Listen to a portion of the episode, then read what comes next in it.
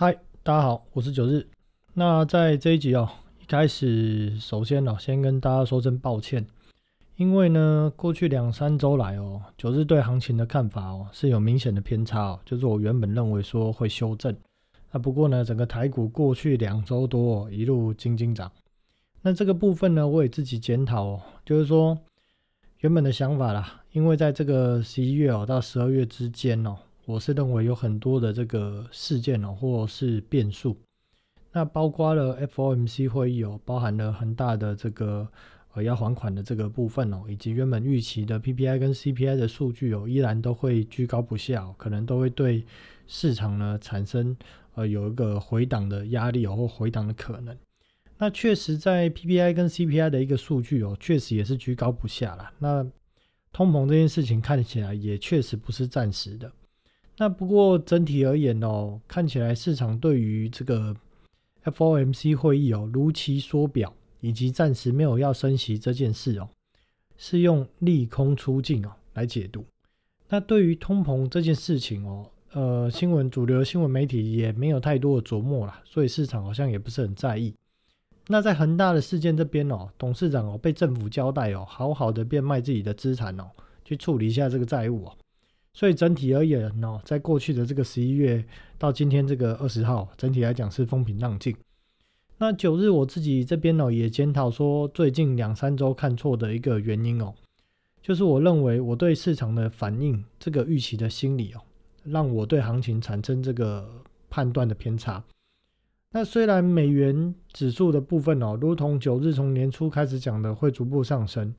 那另外，在美国长债哦，特别是十年债这个部分哦，确实整体的价格哦也是持续的向下修正。可是很显然的是，这两个关键产品的走势哦，虽然趋势已经出来，但是走到这个价格，走到这个时间点，还是没有对关键的货币市场造成明显的动荡。那以及在虽然呃目前哦，在这个通膨的这个现象哦是十分的明显，可是呢。现在通膨的时间走走到的时间点是，消费者他还是买得动，他心里是觉得说，哦，他很怕商品会继续涨，所以赶快抢，赶快抢买，赶快囤货的这个时间段，还没有走到所谓的买不动的那个时间点，所以整个消费力道不见这件事情呢，到现在也是还没有发生。那其实有时候在这种。公开的这种平台啊，不论是呃 Podcast 啦，不论是呃 YouTube 啦，或者上电视也好，其实讲错行情哦的时候要认错，我知道对于很多人来讲是很困难的事，所以很多人在分析行情的时候，大多都不会给明确的结论。什么叫做不给明确的结论哦？就好比说，呃，如果分析一档股票，那讲法是这样子哦，就说好，下面支撑如果有守住的话呢，股价就会反弹。那如果呢，这个压力呢没有突破的话呢，股价就会修正，好，类似这种，或者是说，诶，通膨到底会不会继续呢？我们就要继继续观察，通膨会不会对实体经济还是股票市场产生影响呢？我们需要再观察看看。像是这种诸如此类哦，就是没有结论的分析哦，就是像讲故事这样子，或者不是 A 就是 B 的这种分析的方式哦，呃，这个不是九日要的一个风格。那这几个月长期有听九日听节目的听众朋友，应该都有印象哦。就是九日从节目的上半年就已经说，哦通货膨胀呢绝对不会是联总会说的哦，只是暂时的。那目前看到现在，大家也知道了嘛，确实不是暂时的。那在美元打底即将结束哦，也会开始往上哦。这个在年初就讲了，那确实哦，美元也打底结束哦，开始向上走。那只是台币还没贬嘛，因为台币相对于啊，在这个新兴市场货币来讲是相对强势，但是台币我认为哦，也会在未来的一两个月内开始贬值。那另外在十年债的价格哦，我也在年初就开始说，因为通膨跟呃通膨的心理跟预期哦，以及预期开始会缩表这件事情，所以债券价格它肯定是会往下的趋势哦，这是一个大趋势，是不会改变的，它会一直往下走。这部分哦，目前债券价格看起来，哎，九日的讲法也是对的。好，那再来，在台积电哦上到六百七十几块的时候，我就说台积电本益比哦已经达到二十八倍、二十九倍哦，买在六百三以上的价格哦，基本上就是啊，基本上长中长线来看呢，就是大概是套牢，会套牢很久的位置了。所以基本上那个位置风险大于获利哦。那那个时候呢，基本上大概主流媒体啊，或主流台面上的，呃，有在讲分析或讲股市啦，大概都是在讲台积电有多好。但是九日就会跳出来说，这台积电股价太高哦。那整体看到现在呢，台积电就是大概在六百左右浮动哦，也难以下去，也难以上去。那买的价格太高呢，基本上也是套牢。那另外在五月二十三号我的节目里面哦，九日也直白讲了什么？讲说友达跟群创哦，要反弹回二十八哦。以上是很困难。后来股价呢回到二五二六之后就开始盘跌，一路修正了四十 percent 哦。所以这边也是讲对。那当然有对也有错啦。那我是觉得说，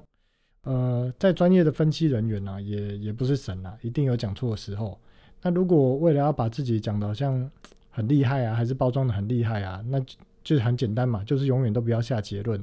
都是那种模棱两可的说法，永远都不会错。只是我觉得这样的讲法，我就等于在浪费大家时间了。就听那些东西没有结论，没有什么意思，好像很好听，但听完好像什么也没得到。呃，这种说法我是不太喜欢的，所以我还是会觉得说，在日后的节目，我还是会依然给出明确哦，去如果呃有迹可循或有所依据的话，我还是会去下分析跟结论。但是讲错的部分哦，我一样会去检讨，也会去道歉。那这个呢，依然是未来在这个九日的这个频道里面哦，节目未来的一个发展方向。那另外呢，因为现在是后 Q E 时代哦，也就是印钞票时代，那也就是说，全球的这个市场哦，是透过海量印钞票支撑上来的。加上现在是美元的世代哦，就是美元主导全球货币哦运行的世代，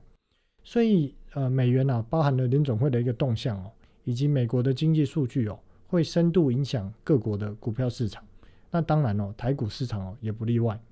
那我这边还是强调哦，就是呃，我还是认为哦，现在的行情哦是处于多转空的一个状态哦，所以我会特别关注美国的总体经济，它的以及它的货币市场的变化，所以我会多讲一些美国的东西，而不是说台股不重要，不是哦，是因为看总经、看货币市场就要看美国哦，看美股、看美国的市场。那我认为说现在是一个随时多头转空头的状态。那什么叫多头转空头的状态呢？呃，大家可以去用那个看盘软体哦，手机可能看不到，肯定要看盘软体，去打开台股的 K 线图，然后开月 K，然后去看一九九零年、两千年、两千零八年的走势哦，那个就叫做多头转空头的的一个状态哦。所以在这时间点，我会特别强调总金跟货币市场动态的一个部分哦，也会特别去关注跟说明。那特别是在货币市场这一块哦，我等下会说明一下货币市场这一块是什么。因为台湾在台面的分析师哦，或在台面的媒体人哦，其实对于货币市场这一块哦，懂得很少。但是这一块呢，我有花很多的时间去研究跟了解，因为它跟股票市场哦是息息相关。而货币市场哦，每当如果发生异常的变动或现象的时候，它就会造成股票市场有一些较大的反应出现。那这个中间呢，它会有一个时间差哦，可能大概会有一天到五天，甚至一周的时间差。所以如果可以领先发现货币市场出现问题哦，其实是有充足的时间可以在股票市场哦来去做部位的调整。所以它是一个很好去预测股票市场会不会出现大震荡的一个观察前哨站。只是这个东西真的是呃很困难很复杂，所以懂的人太少。但是九日呢会在节目里面哦尽量简洁白话的去说明。好，接下来就是讲讲哦，过去几天跟未来两周的这个看法跟观察重点那过去几天呢，在十一月九号、十号，美国公告了这个 CPI 跟 PPI 哦，再度创历史哦。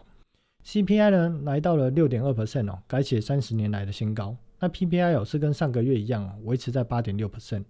那这表示什么？显示通货膨胀并没有缓和的迹象哦，没有，没有缓和。那有趣的是呢，在这种通膨率之下。十一月十六号的零售销售数据，就是消费者在花钱买东西的这个数据哦，金额呢是六千三百多亿美金哦，较上个月成长一点七 percent 哦，诶，很有趣哦，消费力道哦竟然是没有放缓，通膨一直往上涨，那东西越来越贵，可是消费力道没有放缓，那到底是因为呃涨价哦，所以造成整体的消费金额往上垫，还是买很多？我认为都有。那这个现象是表示说消费者钱很多吗？哦，其实不是哦。消费者钱不钱多不多？我们可以看几个数据哦。我们可以从美国经济分析局哦，在每个月月底公布前一个月的储蓄率，储蓄率这个数据哦，呃，相关的字眼或文字哦，如果去 Google 其实都查得到。你就打啊美国哦储蓄率哦，那可能财经平方或者什么网站它就会有。那美国老百姓的储蓄率哦，在过去两年哦，政府送了很多钱哦，一瞬间把这个储储蓄率拉高到二十到三十几 percent 的高峰之后，现在的这个老百姓的储蓄率哦，已经回到了疫情前的这个平均水准。那另外呢，在这个就业率跟薪资成长还有通膨率对比这件事情来看哦，明显的显示哦，现在美国多数消费者并不是变成大富翁，而是举债花费。或者是预期呢，未来的产品可能会涨价的更高哦，更严重。那再加上刚好嘛，十一月底有感恩节，十二月底有圣诞，又他们的过年，所以现在很多的消费者就抢着赶快去买各个需要的或不需要的产品，反正现在就赶快抢着买，所以也导致了零售销售的数据哦，是比市场预期的还要更加的成长。那另外我们也看到了承载美国四十 percent 的货运量哦。洛杉矶港跟长滩港哦，根据这个官方的统计数据哦，现在呢，在这个各类的进港的这个船只哦，统计达到了一百七十艘。那其中这一百七十艘里面哦，有六十五艘在卸货，大概还有一百零五艘哦在排队，还没有办法卸货。那另外在欧洲的疫情哦，现在我们又看到开始有些国家就是呃有点类似封城的这样的一个现象，以及在能源价格依然居高不下之下。哦等等的这些事情哦，显示什么事情？显示呢，供应链打结的问题到目前到这时间点没有缓和的迹象，以及通货膨胀的问题也暂时没有缓和的迹象。所以九日分析哦，在下个月美国公告的十一月份 CPI 跟 PPI 依然会居高不下，甚至会再创历呃创近期的新高。特别是 CPI 哦，消费者物价指数。在生产者物价指数 PPI 这个部分哦，根本还没有回落哦，还维持在八 percent 多的这样的一个水准之下。我认为 CPI 在半年之内哦，根本不可能回到二点五 percent 以下，甚至回到三 percent 以下都有点困难。所以重点是什么？重点就是哦，通货膨胀这件事情会继续的加剧，供应链的问题哦，这个打结的问题，短时间也没有办法处理。那九日是认为说，在年底感恩节跟圣诞节，还有外国过年前的这个消费力道，它会是一个呃，包含从现在这个时间点到十二月多、十二月下旬，它是会会是一个火力全开哦，最后奋力一起购买的这样的一个冲刺。接下来到明年一二月，我们就可以看到美国消费者的购物力道，特别是我们可以从零售销售指数就可以看到，应该会出现明显的下滑。我这边先做个预期哦，做个分析跟预期。那到时候我们可以来观察看看哦，讲的对不对？那并且呢，在这个 CPI 跟 PPI，我认为哦，还是会维持在居高不下的状况。那这个时候就会出现一个现象，就如同二零零八年那时候下半场，整个消费力道哦瞬间哦不见，那景气循环哦就会正式开始。那股市呢，当然会提早反应啊。所以我认为哦，股市哦，在未来的这个二零二二年一整年哦。它可能会呈现一个缓步下行，那当然头部下去的速度比较快一点。那到中后段呢，它可能就是一个缓步盘跌哦，一个中长期大概维持两季哦，甚至到三季哦，这个中长期的时间哦，会一直慢慢的盘跌向下修正的走势哦。我认为这个会是二零二二年哦主要的这个包含了美股也好，包含了台股也好，全球各国的股市哦，应该会是这样的一个发展态势。那至于短线上的转折点会是在什么时间点哦？这个就是要去看九日在前面讲的哦，就是要去看货币市场的动态。那什么是货币市场呢？这个详细的这个图表哦，我画一张图哦，我会放在这个 FB 的社团。那在这边言语上，我就做个简单的说明哦。呃，美国的货币市场哦，带头的，哦我们去想象现在一个最顶端的一个位置哦。就是美国的这个做财政政策的发债的财政部，以及有做货币政策升降息或调整准备金利率的这个，以及印钞票的联准会，就是联准会跟财政部这两个单位。那不管是财政部要发债哦，或是联准会要吞吐哦买卖国债哦，它往下走下一层楼是谁？就是哦美国最重要的二十四个主要交易商。那这些交易商有谁哦？相信有些大家都知道了，耳熟能详了，包含的像是。高盛啊，德意志啦，摩根斯丹利啊，花旗环球、瑞士银行、瑞士信贷、巴黎、法国巴黎镇、巴克莱资本哦，富国银行等等哦，反正就是那一大堆世界上大到不能倒的商业银行或投资银行，就是所谓的二十四个主要交易商。那因为美国交易市场哦跟台湾不一样哦，它是造市商的制度哦，所以上述的这些商业银行或投资银行哦，他们就扮演了美国国债水库调节供给的角色，就是财政部丢下去，那总要有人买，谁来买？哪怕都没有人要买，这个二十四个一级交易商、主要交易商哦，要把它买下来。那联总会呢，要从市场买国债啊，或卖国债出去啊，吞吐啊。谁来跟谁做哦？不是跟一般人做，是跟这个二十四个主要交易商做，所以他们就做到了调节债券水库水位的这样的一个角色哦。就他们手上永远都会有固定的一个额度的债券哦，可能是国债，可能是公司债哦，等等的不同债啊，他们手上都会有。那人家要买卖的时候呢，他这个仓库里面就有东西嘛，有货嘛，可以去做买跟卖这样的一个调节的角色。那这个部分呢？在这个二十四个一级呃一级交易商或主要交易商哦，再往下走，就是所谓的五大短期的交易市场。这个短期是指一年内。那这个市场包括了什么呢？包括创造影子货币的回购市场。那另外还有国债的交易市场，以及定期存单的市场、商业票据的市场、欧洲美元的市场。那这些债务或债券的购买者，谁来买？谁花钱买？除了联总会之外嘛，谁一般正常状况谁买？包括了商业银行、投资银行、对冲基金、共同基金、退休基金、保险公司、商业型货币基金，还有政府型货币基金哦，或者是国际政府的这些呃国家级的政府基金等等那这些钱呢，再往下游走，才是大家所熟悉的市场，什么股票市场、债券类市场哦。债券类市场包含什么？国债、公司债、市政债。那另外还有呢，资产证券化的市场，包含了。那个二零零八年爆掉的哦，NBMS 哦，ABS、CDO、CLO 这些等等，还有呢，再来就是所谓的掉期市场哦，这所谓的交换市场，这个一般大家可能比较不熟悉。那另外还有像外汇市场、大宗商品市场哦等等。所以讲那么多，重点就是哦，这个世界的金融游戏哦，大家一定要记住哦，股票市场哦不是核心的市场，美国的货币市场才是主导整个地球金融运作的核心市场。那另外一个很大的市场哦，就是以伦敦为中心的货币市场。那整体这个货币市场延伸下来哦，在下一层哦，才是股票市场。所以像是过去几年哦，两千零八年的次贷风暴，二零一八年的回购市场震撼，二零二零年三月的油价崩盘哦，造成哦一些呃公司债哦价格的跳水啊，也连带影响到股票市场啊，包含了二零二零年三月嘛，就是美股多次熔断嘛，台股从一万两千多点修正三十 percent 到八千五百点，等等等等，这些都是货币市场出事哦，引发股市的大修正。那当然哦，短期的修正都是拉回早买点哦，像是什么时候？像是两千二零二零年三月，像是二零一八年的九月、十月，这种都叫短期修正，拉回就是早买点。可是如果像是遇到这种二零零八年哦，短期的金融风暴的修正哦，货币市场风暴的修正。再加上长期的景气修正，那这种股市修正的周期哦，就是很容易哦，把过去好几年来多头行情赚的钱都吐掉的时候，所以大家一定要十分的留意。而九日一直在关注哦，今年可能由多转空的修正哦，就是因为这种低利率，所以在短期的货币市场哦，这些对冲基金哦，很多的基金哦都高杠杆之下，再加上停滞性通膨哦，可能会出现的短期。跟长期这两者的修正哦，可能会一并同时出现，所以就可能会造成股票市场在明年有一个从呃很快速的跌到盘跌哦，一个中长期的修正的可能性，我认为是很高，所以这部分一定要留意。好，那回过头来说，在短期上的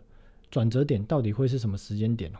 这个就是九日刚才讲的，我会紧盯货币市场这件事情。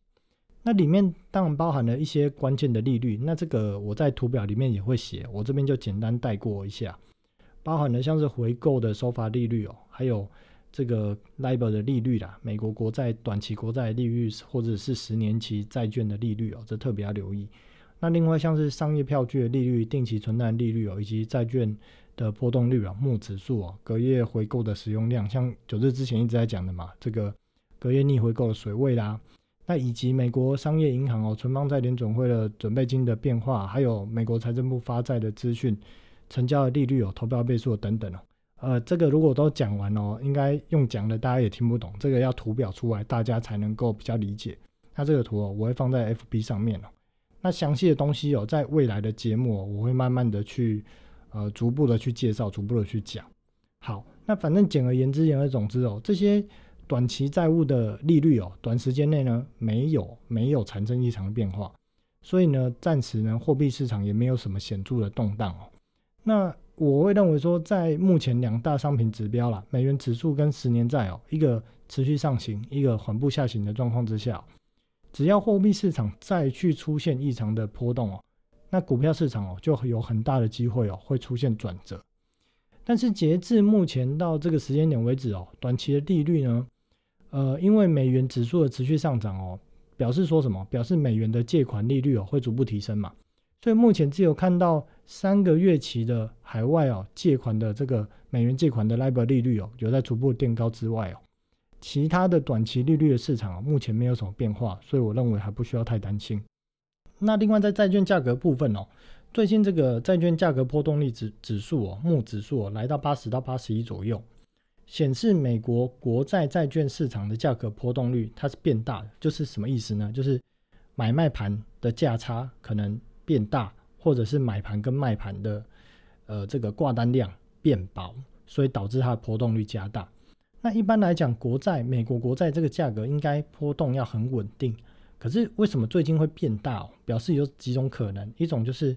有很大的资金哦部位在做调整，另外一种可能就是有人看错方向哦，急着要去调整部位，导致它整个波动率变大。